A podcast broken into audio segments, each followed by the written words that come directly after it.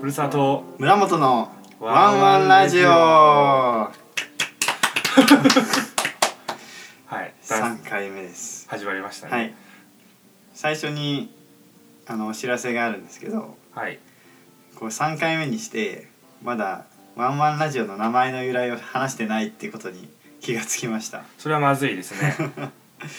なんでじゃあ私たちがこのワンワンラジオをやろうと思ったかっていうとですねはいあのーまあ他のポッドキャスト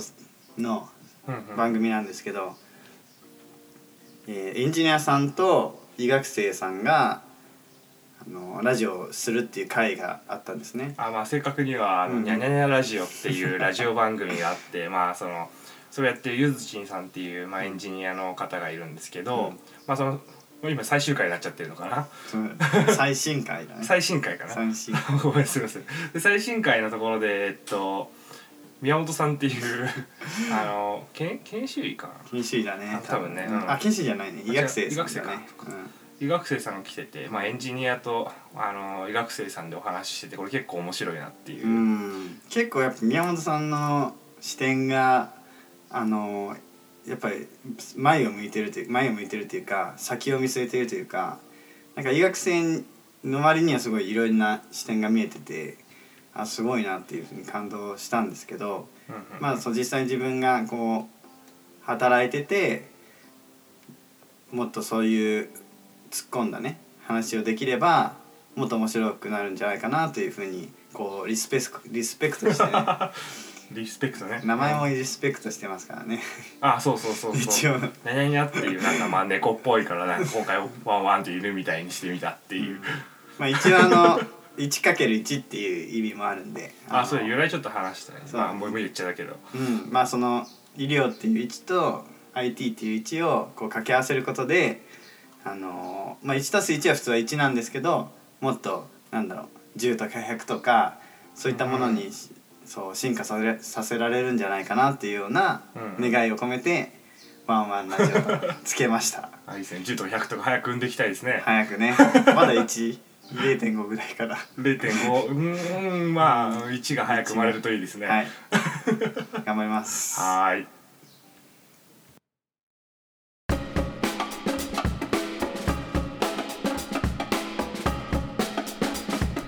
ワンワンレディ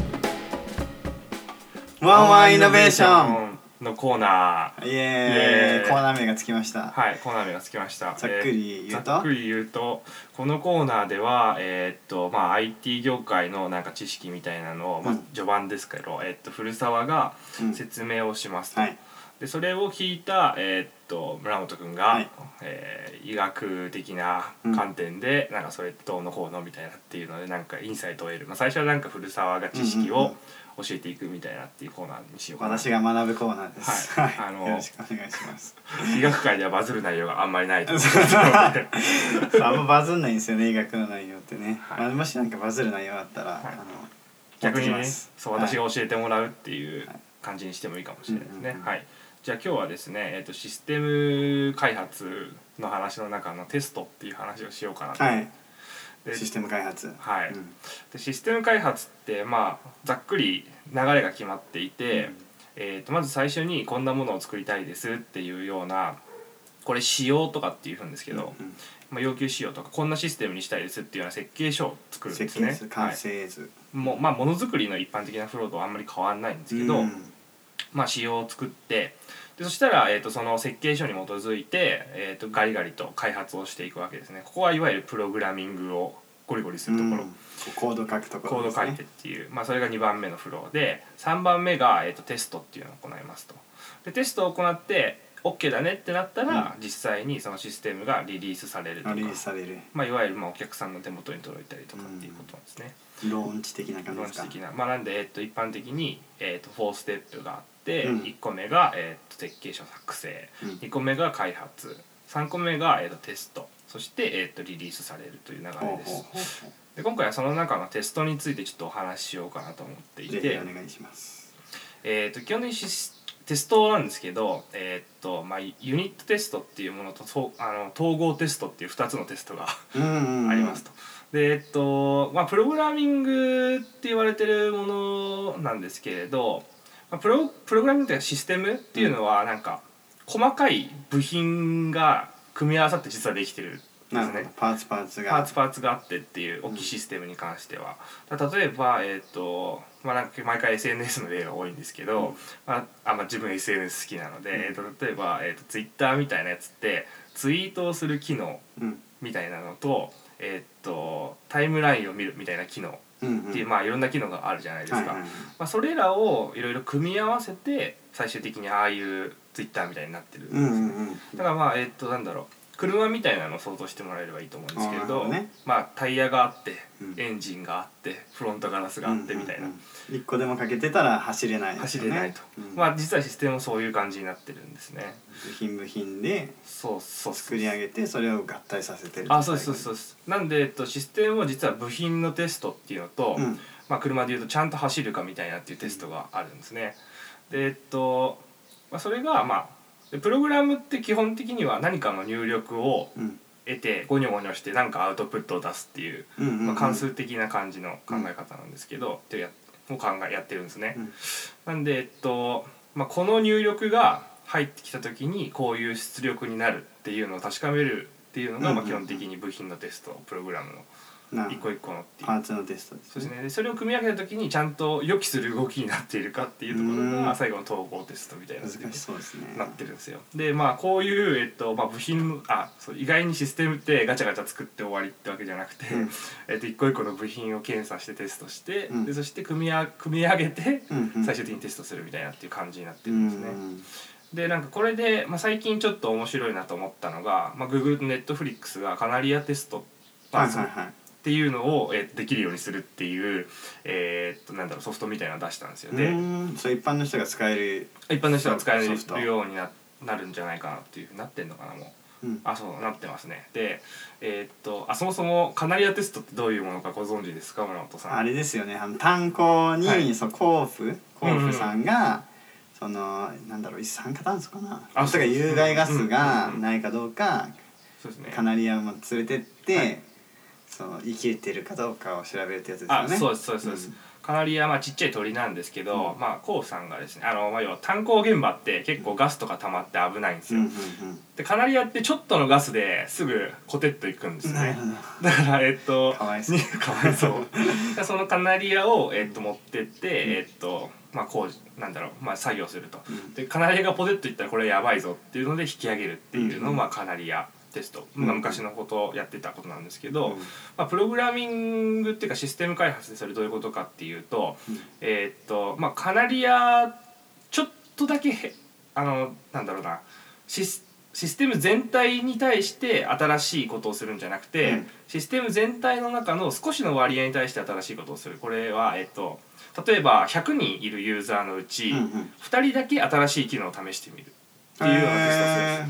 でえっとランダムに、ランダムっていうそうですねランダムで。うんなんでえっと例えばなんだろうなえーっと SNS でおすすめのユーザー機能をつけたいはいはいと思った時にそのおすすめのユーザー機能をいきなり100人に対してうん、やってしまうと,、えーっとダメだった時に取り返しがつかない混乱しちゃいますよね。混混乱したらしもあのそもそもなんだろうシステムがちゃんと動かなかった場合に大変なことになっちゃうああなるほどフリーズとりあえずとかそうなっあちゃのった時になっちゃったら大変だから、えー、と100人のうち2人だけその新機能を試してもらおうみたいな。ああその割り付けができるようにな割るり付けができるでそれでその2人だけでやってよし OK 大丈夫そうだってなったら100人全体に対して広げるみたいなっていうテストの仕方をするんですへねーまあ確かにじゃあその二人の人がカナリアなんですねあそうですかわいそうじゃないですかあ そこでダメだったら引き上げるっていう、あなるほどねまあまあし実際にね死ぬわけ死ぬわけではなないいなんで、えっとまあ、大規模に、えっと、全体に影響がないように少しだけ変更を加えてテストしてみるみたいな、うんうんうん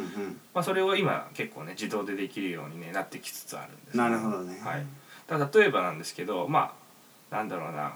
すごいむずむずいんですけどなんか例えば家とか建て替えたいってなった時に、全部建て替えてダメだったらもうおしまい土なの台でからね そうおしまいなのいいで話ですよ家の一部だけちょっと変えてみてあこれ良さそうだなってなって全体に広げるみたいな、うんうんうんそんなイメージしていただければかなりアテスト分かりやすいかもしれない、えーそのツールがもうツール一般の人がが使使ええまるすようねに Google と Netflix が出してくれたんで、えー、た多分じゃあそのパ新しく作ったパーツをある人には適用させてある人には適用させないっていうよううんうなんソフトってことあそうですそうですそうです、なるほどはい面白いですね便利でしょ便利な世の中ですね でも実際に使う機会あるのかな俺はいや使う機会はね多分あのシステムエンジニア以外ないんだよね 多分ね医学ってカナリアテストできないですよねそう2人にあのーやっぱ不利益がうんうんうん被っちゃったらうんうんうんできないんで、まあ確かにその辺倫理の壁がうん大きそうですよねまあ、なんかこの自費でこう新しい薬を買って、うんうん実は試し試してるなんだろうなアーリーアダプターっていうのかわかんないですけど、うんうんそういう人たちがいて、うんうんうまあんそういう人たちでまず、あのー実績を作って、うんうんうんその後、うんうん、広げるとか、うんうんあとはまあもともとその安全性をさ医学は先に安全性を確かめますねでも。うーん健常者にうんうんあのその新しい薬がああったら、その健常者が飲んで、まず毒性が出ないかどうかっていうのは第一層試験かな、でで第二層試験で一部の、えー患者さんに実際に作って、うんうんうんうん使って効果が出るかどうかっていうのが第二層試験で、なるほど、うん、でより広げるのが第三層試験かなまあちょっとへ、うーん、そういうふうにあでも確かにそう考えるとちょっとカナリアティストっぽいですね、まあこれって言って怒られそうですけど、うねん、 ダメですダメで すね。あなんかなんだろうなでもいろんなものに対してテストっていうことはあるんでしょうね、うん概念的確にかにねまあ製造とかものづくりもそうだしそうだね。小さく始めて、ぜ全体に適応していくみたいなっていう,、例えばなんだろうな、まあ、薬の開発も多分あるんでしょうね途中でテストみたいなのがいっぱい。ああるんだろううねん、。とかそうだし例えばなんだろう手術の術式とかああ、確立していくか。過程って結構、なんだろう確細かに細かいテストのとかうんあるんでしょうねとかって思ったり結する構手術って施設によって型違うんですよ。あそうなの型化されてないんですか意外にその割と人ベースによってあなんそかうなのこう教科書ってあるんですけど外科の教科書ってあるんですけど、まあそれ通りに行くってことはあんまりないというか、まあ、そもそもその本っうて、んうんうんまあ、ちょっと出版されるまでにあのタイムラグがあるんで、はいはいはいもうある本はちょっと古かったりはいはいはいあとはまあ人によってその体の仕組みって違うので。はいはいはいうん、全員に同じ型ってまあ型って考え方は一緒なんですけうど、ん同じ操作かっていうとそうじゃない、いやーやっぱ手術はまだまだ自動化できないですね、うん、そう だね AI にはでもあのプログラムとかシステムで扱う際にはやっぱ例外がどのぐらいあるかっていう,、うんうんうんあそうプログラムだと例外とかっていう考え方がすごい大事であなるほどはいで多分あの手術とかする時に、なんだろうなまずなんかわかよくわかんないけど例えば心臓の周りになんちゃら血管があって、うんその血管を、えーっと拡張しますみたいうんうなんうんうん時に、その血管をつまんでなんかうんぬんかんぬんするみたいなっていう手順手順がねがあったとして、多分人によってちょっと心臓の構造とかやっぱり違ったりするわけじゃないですか、違ったりするよねなんか特殊なことが起こったりみたいな。はいはいはいって言った時に、えーっとプログラムは基本的にパニックを起こ してあの落ちます。あそう あそうなんだあそれが、えー、と要は正常な動作っていうふうへーにふうに最初に定義するんだけど、要はこれは私が扱えない事象ですっていんうんうんううんことで、えっとまあ何かしらのアラームを出して、うんえっと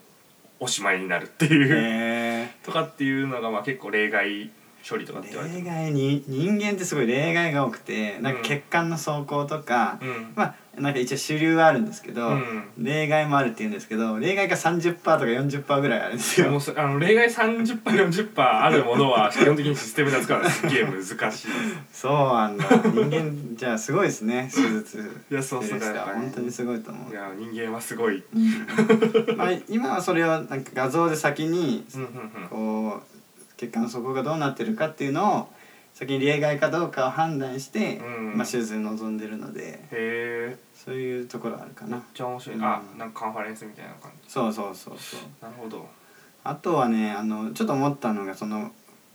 パーツのテストとうんうんあの統合テストってことはいで、はいはいはいちょっとまた変わ話変わってくるんだけど医学の教育って今、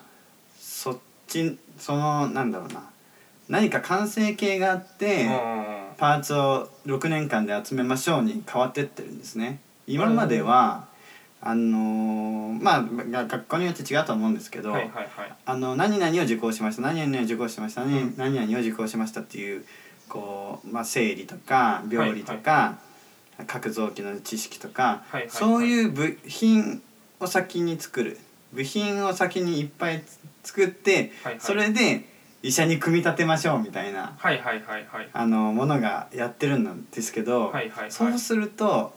あのタイヤがない車ができたりはいはいはいはいはいなんか致命的な部パーツが失われたはいはいはい車が出来上がっちゃうんですよ。はいはいはい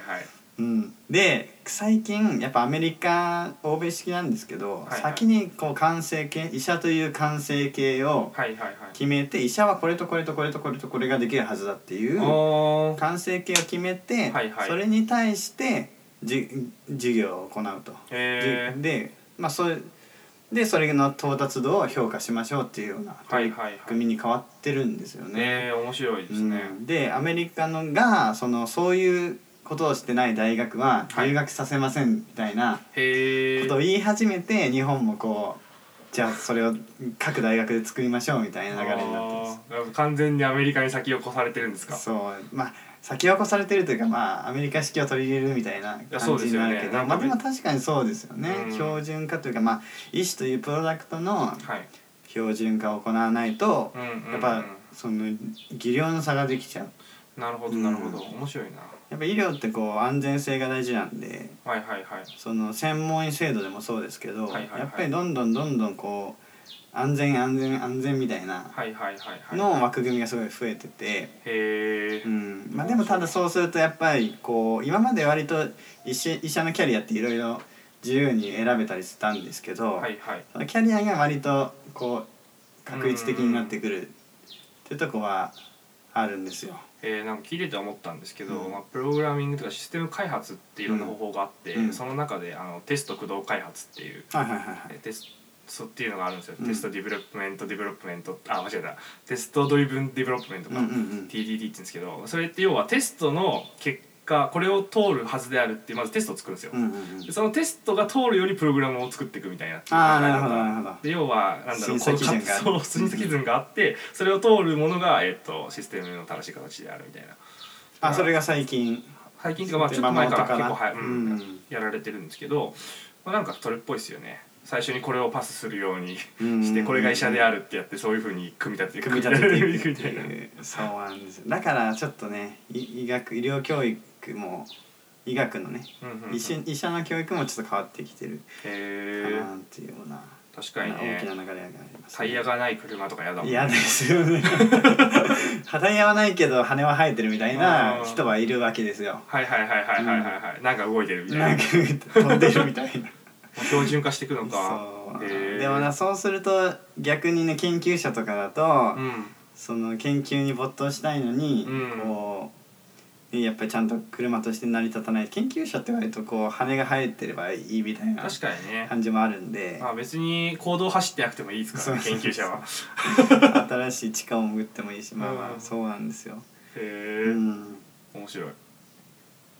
そなんんうんそんな感じですかねそんな感じですかね。あはい。じゃあ、こんなりがと感うじござでい。ます。